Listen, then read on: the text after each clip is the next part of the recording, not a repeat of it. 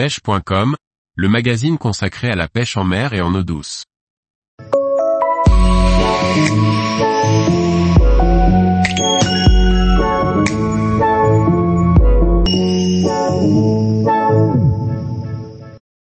Pêche du thon rouge au broumé, faites venir les poissons à vous.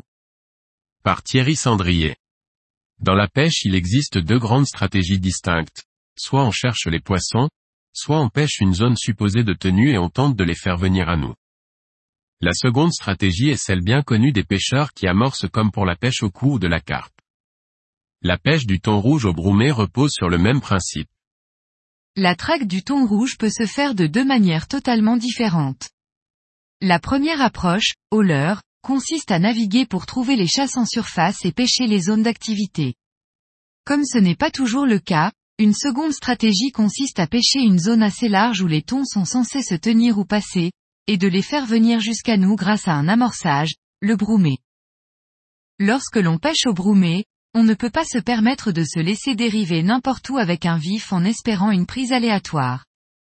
Ainsi, il faut définir une zone où vous pourrez croiser le poisson convoité.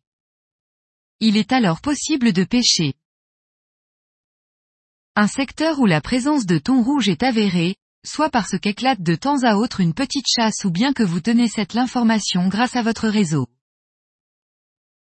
Des zones où il y a une forte concentration de poissons fourrage, sardines, maquereaux, etc., et des signes d'activité évidentes, oiseaux, chasse de poissons, dauphins. Les zones de passage supposées comme par exemple, certaines lignes de son dans mon secteur. Une fois en dérive avec quelques vifs, l'idée principale est de guider les thons jusqu'à nos appâts. C'est là que le broumé entre en jeu. Le principe du broumé consiste à jeter à l'eau de manière régulière, toutes les deux à trois minutes, un mélange de poisson gras, d'huile, de sable et de morceaux de poisson, sardines, maquereaux ou chinchard, pour créer une trace olfactive mais aussi une zone de vie en reconstituant une chaîne alimentaire. Son rôle est de mettre en appétit les thons et de les maintenir dans la dérive de vos lignes. Il est même très courant de voir les requins peau bleus venir tourner autour du bateau dans cette configuration. La strouille est un mélange d'huile de sardine, de sable et de poisson gras écrasé, sardines, anchois, etc., auquel il est possible d'ajouter du sang, du pain et divers ingrédients. Elle peut être jetée à la louche ou encore mise dans un sac troué, sac de pommes de terre par exemple, suspendu sous le bateau. Son intérêt est de libérer des microparticules odorantes et de créer une trace grasse dans lesquelles dériveront vos lignes.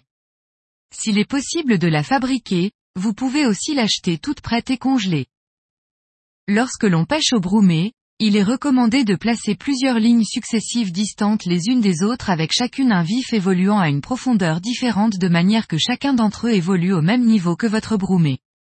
Ainsi, les morceaux de poisson coulant lentement, la plus profonde doit être la plus espacée de votre embarcation. Par exemple, en fonction de la vitesse de la dérive, une ligne pêchant par 20 mètres de fond peut être placée 40 à 50 mètres derrière le bateau.